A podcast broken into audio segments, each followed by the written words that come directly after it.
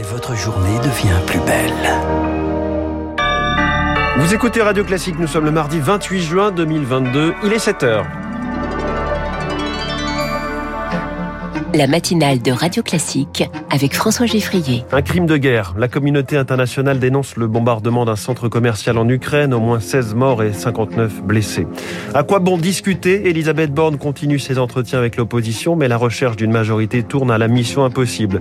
Et puis la fin du procès du 13 novembre, le délibéré est attendu demain. En attendant, la Cour va se retirer dans une caserne dont la localisation est tenue secrète. Après ce journal, 7h10, le gouvernement demande plus aux patrons sur le pouvoir d'achat et les patrons répondent qu'ils font déjà le job.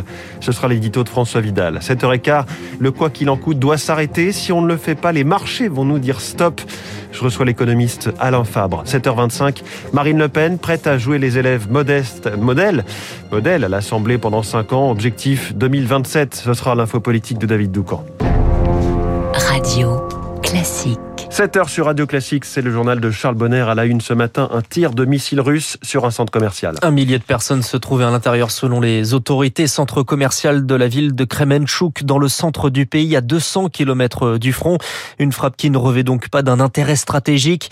C'est un crime de guerre. Réaction commune du G7. Le président russe devra rendre des comptes. En visant ce centre et ses civils, la Russie semble donc envoyer un message selon le général Dominique Trinquant. Personne n'est à l'abri. C'est pour montrer que toute zone du territoire ukrainien peut être soumis à des frappes, pas uniquement la zone de front. Le deuxième message, c'est que aujourd'hui, l'Ukraine et le président Zelensky en particulier dit qu'ils vont lutter jusqu'au bout. Donc il s'agit de faire fléchir la population ukrainienne pour faire fléchir le pouvoir ukrainien. C'est d'une certaine façon aussi montrer aux Ukrainiens la limite du soutien de l'OTAN et du G7. Ça n'empêche pas les missiles de tomber. Je crois qu'il y aura bien sûr une déclaration à l'encontre de cette frappe en disant que c'est absolument scandaleux, mais ça ne va pas changer grand-chose. Qu'on va aller faire la guerre en Ukraine Je ne crois pas que les Occidentaux soient enclins à le faire. Le général Dominique Trinquant, interrogé par Julie Drouin, huit civils sont également décédés dans une frappe hier près d'un point de collecte d'eau à Lysychansk dans l'est du pays. En soutien à l'Ukraine, la France va augmenter son soutien militaire avec la livraison de véhicules blindés armés.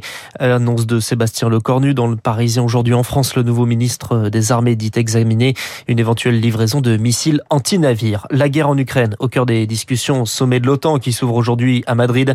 Le président Volodymyr Zelensky doit s'exprimer devant les 30 membres en visioconférence. Un sommet auquel participe Emmanuel Macron. À son retour, Elisabeth Borne doit lui présenter les contours de sa future majorité. Une feuille de route pour gouverner. Alors, pour éviter de rendre copie blanche, la première ministre rencontre les présidents de groupe à l'Assemblée. Hier, Renaissance, le nouveau nom de la République en marche, et les alliés, le Modem et Horizon. Aujourd'hui, les oppositions, à commencer par Olivier Marlex à 9h, nouveau patron des députés LR, courtisé par l'exécutif, mais réticent à l'idée de signer un accord. Les discussions se prolongent, Victoire Fort, au risque de s'interroger à quoi elles peuvent bien servir. Ces entretiens doivent d'abord permettre à Elisabeth Borne de s'imposer et de faire taire les mauvaises langues. Mais la situation peut-elle évoluer sur le fond? Non, s'accorde la majorité des parlementaires. Personne ne va signer un pacte avec le gouvernement. Les socialistes ne vont pas fracturer leur union et la droite est plus utile dehors que dedans, décrit un ancien ministre. La première ministre devrait néanmoins être claire sur les lignes rouges des uns et des autres concernant la loi sur le pouvoir d'achat et pourra se positionner sur le vote de confiance. Si elle obtient l'abstention du groupe LR, elle y va. Sinon, il n'y aura pas de vote, décrypte un proche du président.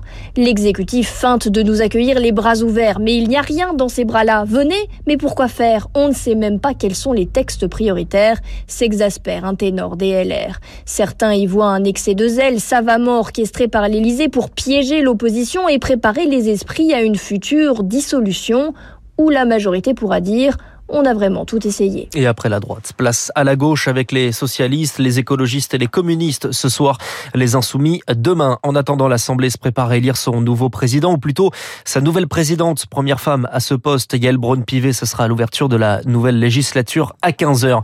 L'avenir de Damien Abad en suspend le ministre des Solidarités visé par une plainte pour tentative de viol déposée hier par une élue centriste pour des faits datant de 2010.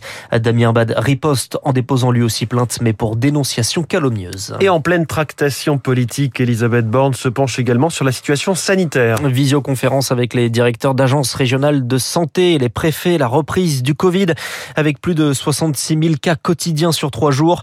La ministre de la Santé demande même aux Français de remettre le masque dans les transports et le gouvernement prépare la suite à un projet de loi pour prolonger les mesures sanitaires, notamment le pass sanitaire aux frontières de l'Hexagone. Remontée des cas de Covid en pleine crise de l'hôpital, le CHU de Bordeaux entame une grève alors que les conclusions d'une mission flush sont toujours attendues. Une vingtaine de syndicats de médecins libéraux et hospitaliers rendent des propositions, notamment la généralisation de la télémédecine ou des gardes assurées par les médecins de ville.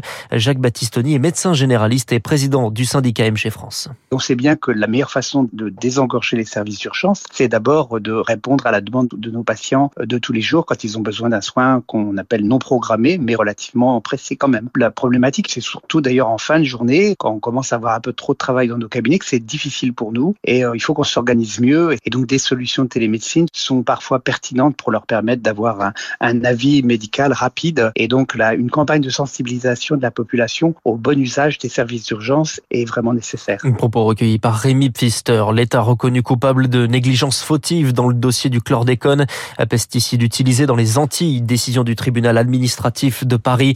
Les juges rejettent en revanche les demandes d'indemnisation pour préjudice d'anxiété. Plus de 90% de la population adulte en Guadeloupe et en Martinique sont contaminés au chlordécone. Il est 7h06 et après 10 mois de procès, les magistrats de la Cour d'assises spécialement composée de Paris vont délibérer dans le procès du 13 novembre. 24 heures pour fixer des peines. Les 14 accusés présents avaient la parole une dernière fois hier. Salah Abdeslam, le seul survivant du commando, s'est exprimé. J'ai fait des erreurs, mais je ne suis pas un assassin ni un tueur.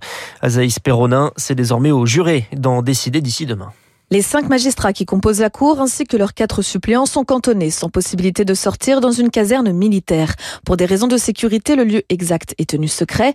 Pendant 48 heures, ils vont débattre de la culpabilité de chacun des accusés. Ça peut sembler court après 148 jours de procès, mais pour Christian Saint-Palais, avocat de l'un de ces accusés, c'est suffisant. Il faut dire que neuf mois d'audience, ce sont neuf mois de travail quotidien. Les juges sont des juges professionnels. Donc ils ont pris beaucoup de notes, bien sûr, et ils ont, je dirais, construit leurs convictions. Il est vraisemblable qu'ils ont déjà progressé dans leur raisonnement. Les magistrats ont à leur disposition tout le dossier d'enquête et une liste de questions dont certaines devraient être plus débattues que d'autres. Celle de la coaction pour l'un des accusés alors même qu'il n'était pas sur la scène du crime. Il y a également la question de la complicité qui se pose pour certains des accusés alors même qu'ils n'étaient pas sur le sol français. Et puis il y a toutes les discussions sur l'association de malfaiteurs terroristes.